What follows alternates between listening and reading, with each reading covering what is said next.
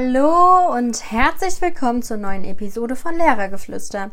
Falls du die letzten Episoden gehört hast, hast du sicher bemerkt, dass ich ungefähr jedes Mal literarisches Lernen angesprochen habe. Weil sich da dachte, was zur Hölle ist das überhaupt und was labert die Alte da eigentlich die ganze Zeit? Der sollte jetzt unbedingt dabei bleiben, denn heute werde ich diese Frage endlich mal beantworten. Es dreht sich in dieser Episode also alles um literarisches Lernen. Direkt im ersten Semester zur Literaturdidaktik in Deutsch war das ein großes und essentielles Thema, welches mich tatsächlich mein ganzes Studium verfolgt hat. Also wer jetzt denkt, so ein Gelabe über Theorie braucht doch kein Mensch. Ich verstehe diesen Gedanken, denn den hatte ich anfangs auch. Als ich dann aber in der Praxis in meiner Buchforscher AG mit Bilderbüchern und Apps gearbeitet habe, war das der Abschied an diesen Gedanken. Literarisches Lernen ist so cool, wenn man es richtig um und einsetzt. Wie immer gibt es dazu jetzt erstmal ein paar Fakten. Das Fach Deutsch besteht aus mehreren einzelnen Lernbereichen. Neben Sprach- und Mediendidaktik zählt hierzu eben auch Literaturdidaktik. Die Literaturdidaktik selbst umfasst nochmals einzelne Teilbereiche, zu denen die Lesekompetenz und die literarische Kompetenz zählen. Der Erwerb der literarischen Kompetenz ist eng mit dem der Lesekompetenz verbunden, aber nicht allein hiervon abhängig. Insgesamt ist dies als literarisches Lernen zu verstehen. Hierbei steht dann laut Spinner der Erwerb literaturbezogener Kompetenzen im Mittelpunkt. Und dieser Kompetenzerwerb findet nicht mehr nur mit dichterisch wertvoll beschränkten Texten statt, sondern zielt auch für Kinder ansprechende und unterhaltendere Textformen im Literaturunterricht. Und dies fördert das Interesse der Kinder und trägt zum Aufbau einer nachhaltigen Beziehung zwischen Schülerinnen und Schülern und der Interaktion mit Literatur und dem Lesen bei. Zudem gewährt laut Wald die Auseinandersetzung mit literarisch anspruchsvollen Texten eine Förderung von sprachlichen Fähigkeiten, welche der allgemeinen Lesekompetenz und Kommunikationsfähigkeit zugutekommt. Die anderen Kompetenzbereiche des Deutschunterrichts werden also durch literarisches Lernen gefördert.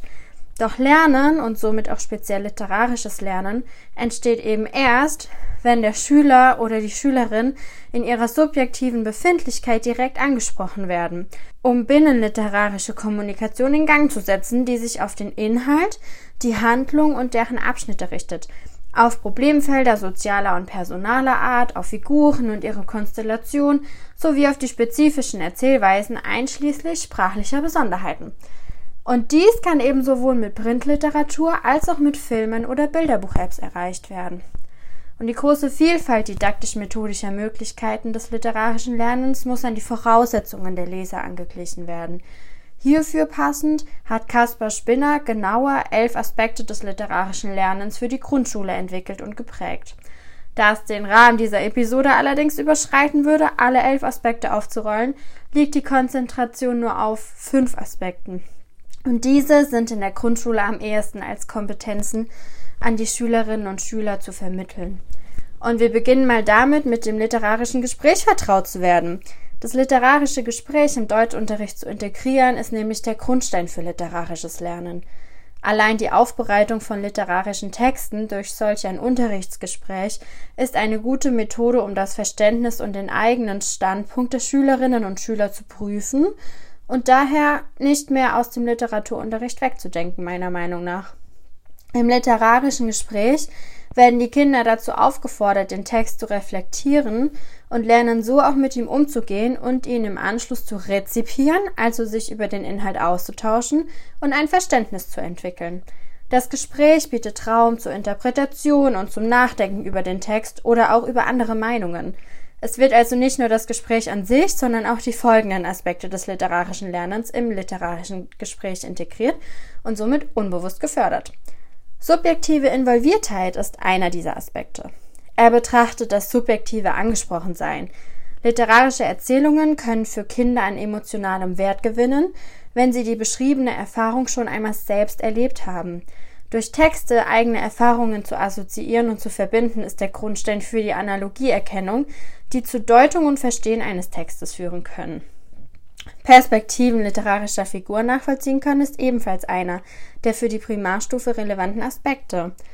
Die Perspektive anderer zu verstehen ist nicht immer einfach. Das wissen wir bestimmt alle.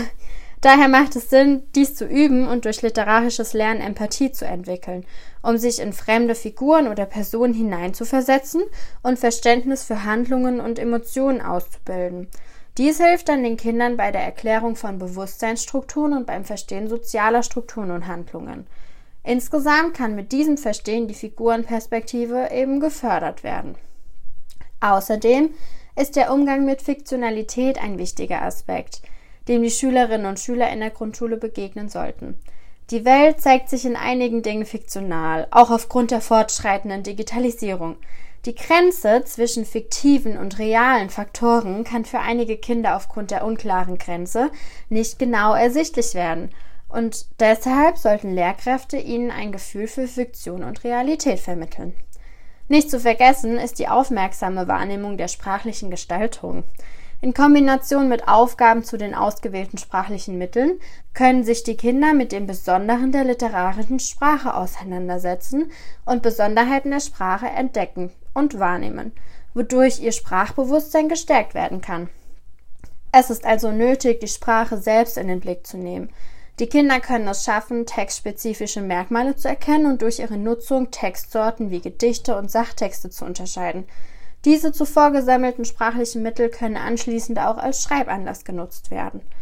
In der Praxis können die ganzen Aspekte im Großteil alle durch ein literarisches Gespräch aufgegriffen werden, das sich in seiner Thematik eben an der narrativen Geschichte orientiert und Bogen zu persönlichen Erfahrungen schlägt. Um auf die sprachliche Ebene zu wechseln, ist etwas mehr Fingerspitzengefühl nötig, da die Kinder Besonderheiten für den größeren Lerneffekt selbst entdecken sollten. Hier gibt es ein Beispiel in Episode 4, Millie und ihre Freunde. Dabei dreht sich die sprachliche Gestaltung um Reime, also unbedingt reinhören. Also zusammenfassend, literarisches Lernen klingt an sich ultra langweilig. In der Praxis ist es allerdings ein hilfreicher Leitfaden und Anker, um den Kindern Literatur in jeglicher Form näher zu bringen. Und meine Erfahrungen damit waren bisher echt immer gut. Und außerdem habt ihr jetzt die besten Begründungen, warum es auch Sinn macht, Filme oder Apps einzusetzen denn die zählen auch zur Literatur und fördern literarisches Lernen. Dazu aber wann anders mehr. Bei Redebedarf einfach wieder unter den angegebenen Kontaktdaten schreiben und ansonsten hört ihr mich in der nächsten Episode, wenn ihr Lust habt. Also bis dahin, ciao Kakao. Lehrergeflüster, der Podcast über Grundschule und alles, was dazugehört.